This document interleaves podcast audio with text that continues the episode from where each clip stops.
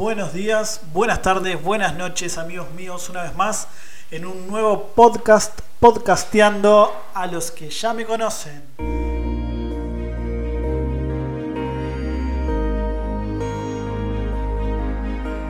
Bueno, en este momento vamos a hablar con un amigo, eh, una persona muy querida por mí, eh, debido a que me ha dado hace algunos años atrás mis primeras participaciones en la televisión de los Estados Unidos. Él es Anthony Belchi. Es un periodista de Barcelona, trabajando en Miami y en los Estados Unidos. Él va por todos lados. Eh, es un excelente periodista, es un, es un gran profesional y coordiné con él para que podamos hablar de la actualidad eh, con esta cuestión de la pandemia y del virus, para que me cuente un poco cómo se está viviendo en los Estados Unidos en este momento, eh, después de tantas semanas de confinamiento y de pandemia y de todo lo que, de lo que todos sabemos, pero con un poco más de información certera. Vamos a llamarlo, ya saben que en los últimos podcasts los hicimos de este modo, ya que no podemos tener contacto físico, persona a persona. Ahí estamos llamando a Anthony. ¿Cómo estás, amigo? ¿Cómo estás, amigo? Muy bien, ¿y tú? Bien, qué bueno saber de vos después de tanto tiempo. sí. Bueno, Pero bueno, aquí seguimos. ¿cómo la están pasando? Bueno, aquí no, no, no tan mal, la verdad, no tan mal. Ah, lo que pasa es que bueno, hay que tomar to- todas las precauciones y, y demás, pero lo malo ahora es que la gente se está relajando demasiado y está siendo mucha gente a la, a la calle y bueno, y la, la- a partir de la semana que viene ya van a empezar a abrir negocios y la cosa, bueno, ya como que la gente se va a empezar a olvidar, ¿sabes? Y, y- y puede haber un rebrote, Claro. que es lo más, más peligroso. Ahora, lo que me llama la atención es lo terrible de cómo impactó en los Estados Unidos el número de muertes, de infectados, porque, bueno, bien sabemos, yo ya hice una introducción que explica que vos vivís allá, que sos un periodista, que viajás por todo el país, pero en un país tan preparado, eh, ¿cómo, ¿cómo impactó tanto este virus? O sea, ¿por qué sucedió eso?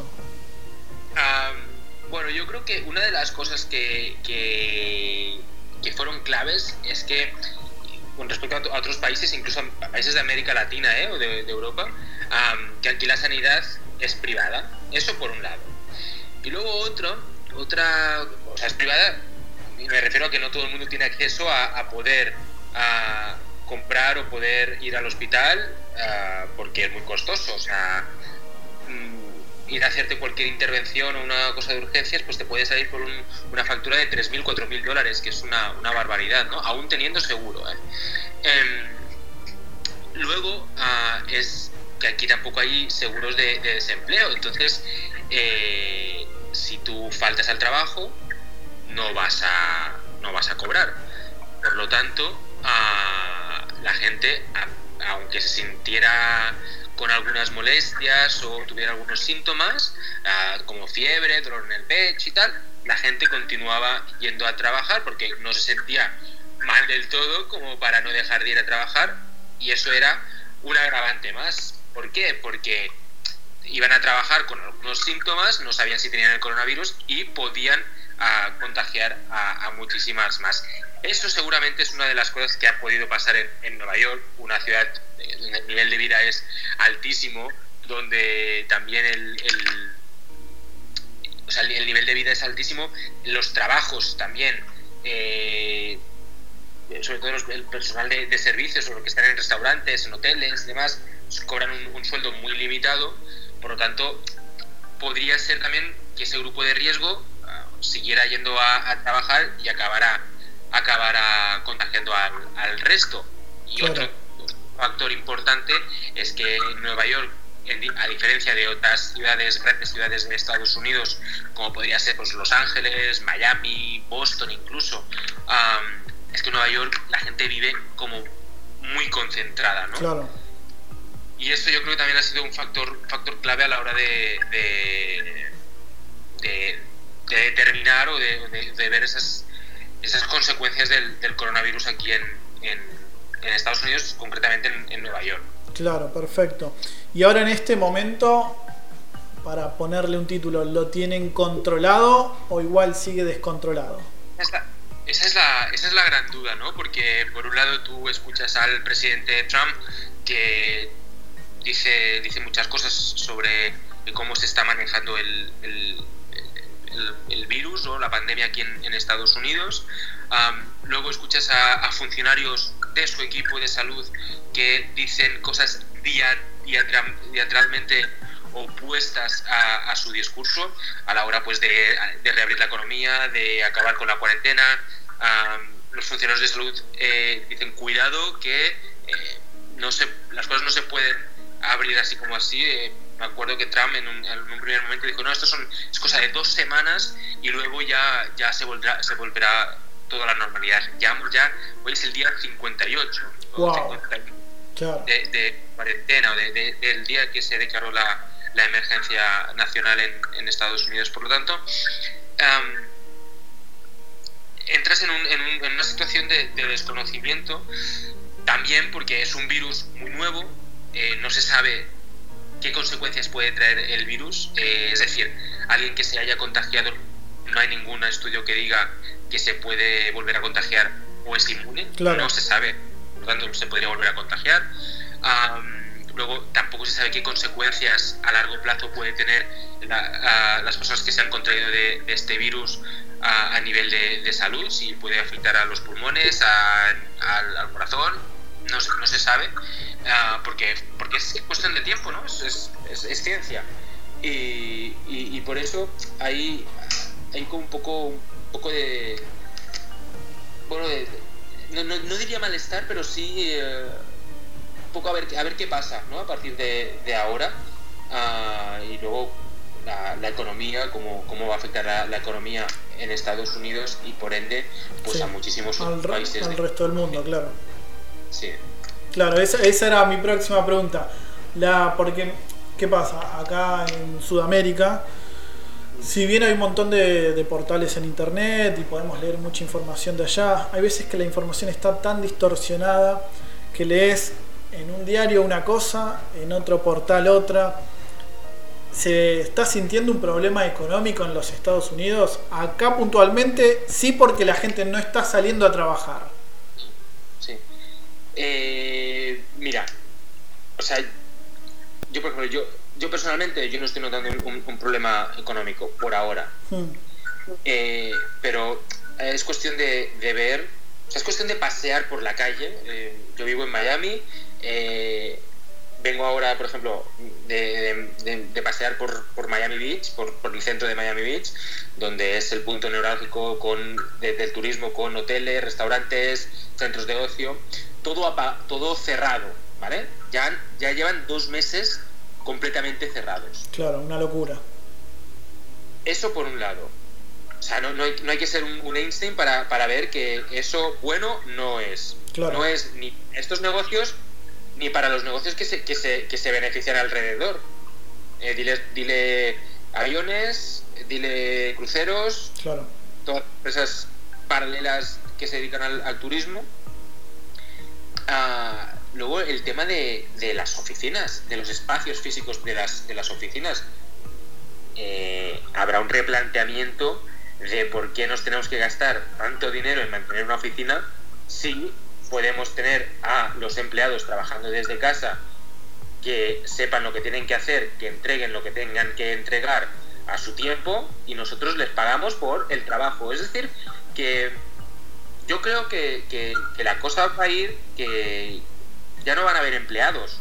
Claro. Eh, no, te digo ya a corto plazo, ¿eh? pero, pero ya cuando pase todo esto y, la economía mm, se globalice aún más y, y, se vea que no es necesario tener a una persona mm, ocho horas sentadas porque sí, porque le toca trabajar de, de 9 a 5 y tiene que estar ahí por, porque lo dice su contrato, oye, eh, a lo mejor esta persona puede empezar a trabajar a las 6 de la mañana, a las 9 se toma un respiro o lleva a los niños al colegio, a las 10 vuelve, entrega su trabajo, hace bien su trabajo, pues se le paga por lo que hace.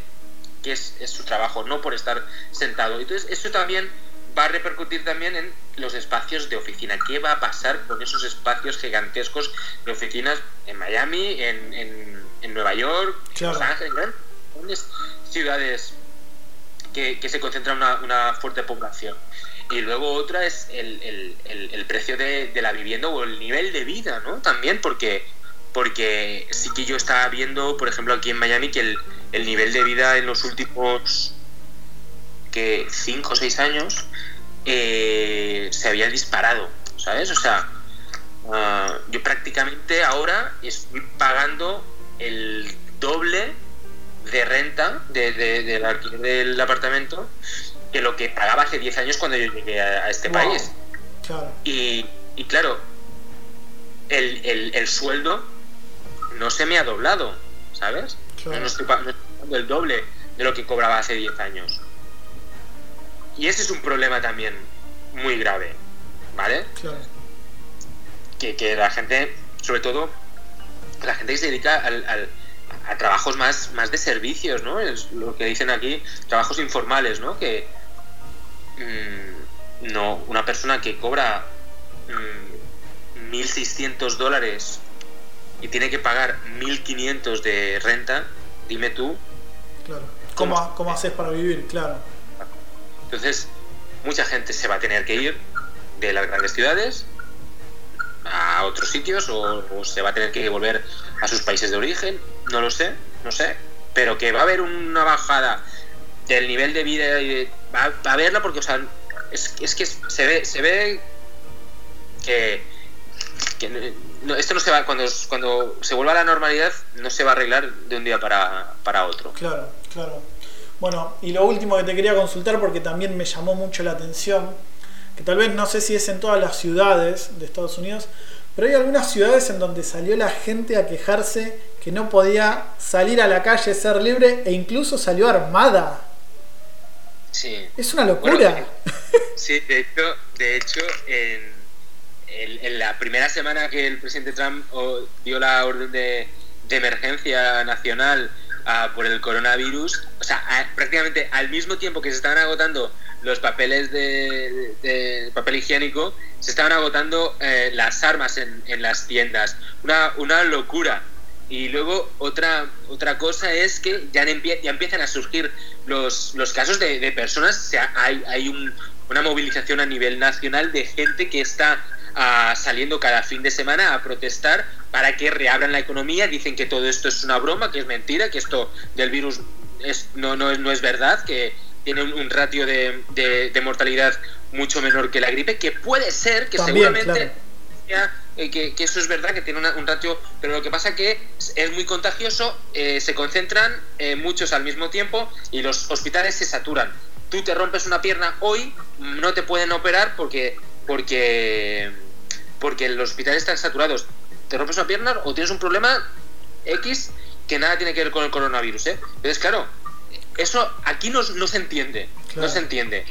Y, y por eso es, es, es, que hay cada vez más grupos de, de personas que están saliendo a las calles a, a protestar. A, y yo hablo, la semana pasada o hace dos semanas estuve yo en una de esas protestas y claro, eh, las, las, justificaciones que te dan es que, bueno, es que la Constitución dice que somos libres y que nadie nos puede eh, eh, eh, prohibir el, el, derecho de estar en la calle. Y dices, bueno, ¿hasta qué punto uh, claro. mi libertad, termina mi libertad, empieza la tuya, ¿sabes?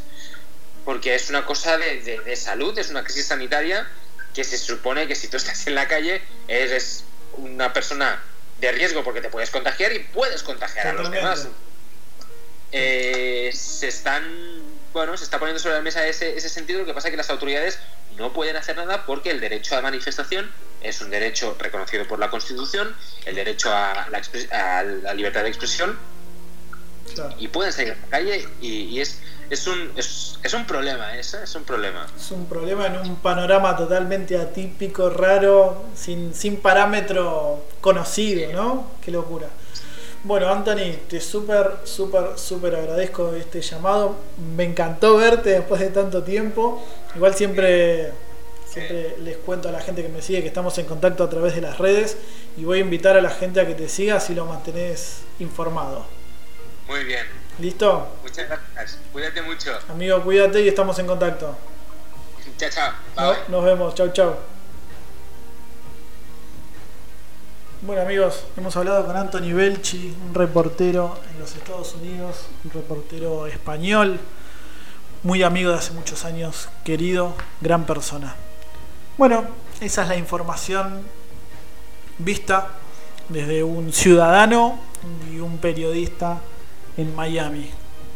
Amigos, cuídense, tengan buenas noches, buenas tardes, buen día y compartan esta información a quien quiera escucharla.